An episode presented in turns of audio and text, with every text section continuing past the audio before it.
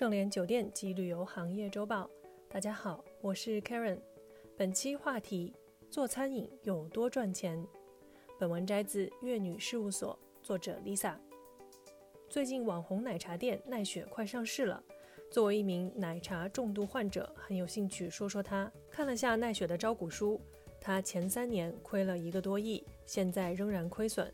我身边不少朋友都兴起过开奶茶店的心思，奈雪这财报一出，估计能劝退不少人。毕竟连龙头企业还在亏损之中。奈雪的联合创始人彭鑫是八五后，今年才三十三岁，是一位很漂亮的小姐姐。按奈雪上一轮估值一百三十亿左右来算，彭鑫和她的老公持股百分之六十七，身价大约在六十多亿。香港市场很青睐消费类公司。奈雪要是成功上市，两口子身价估值能占上一百亿。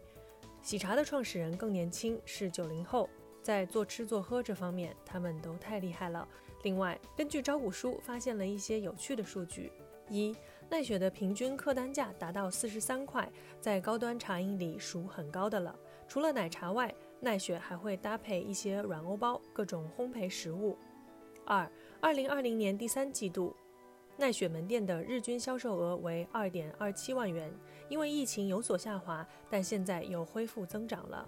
三，奈雪的收入增长主要靠多开店，截止二零二一年二月已有五百零七家门店，今年打算再开三百家，主要集中在一线城市和新一线城市，典型的成长型公司，用规模换增长。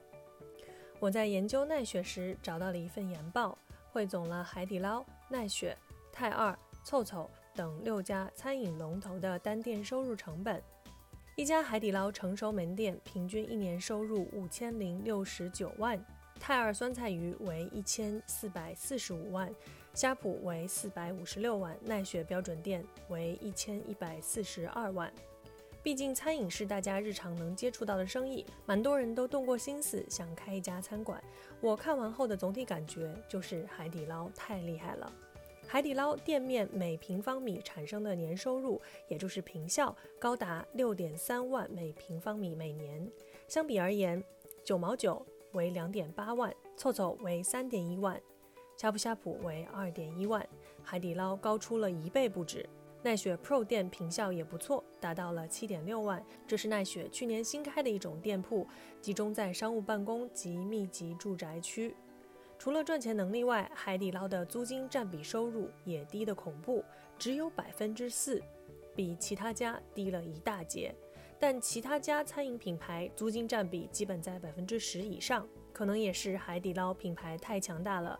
很多商场愿意给海底捞租金优惠，更好的付租方式，以招揽更多的人气。用追星界的话来说，海底捞本身就是一个流量池。另外，让我最惊讶的一点是，原来对于龙头餐饮来说，用人才是最大的成本，高过了租金。像海底捞的人工成本占比高达了百分之二十五。奈雪算是员工成本较低的企业了，也有百分之十八家。海底捞的食材成本占比很高，达到了百分之四十二点三，说明还是很重视菜品质量的，一分钱一分货。我们也根据食材成本占比排了个榜，海底捞为百分之四十二点三，泰二酸菜鱼百分之四十九毛九百分之三十七，呷哺呷哺百分之三十六点九，凑凑为百分之三十五点六，仅供参考。感谢收听本期内容。如果喜欢节目，请别忘了为主播分享一下。我是 Karen，我们下周见。搜索公众号 A A H M C O，关注盛联国际，查看音频文字版。本节目由盛联国际独家制作播出。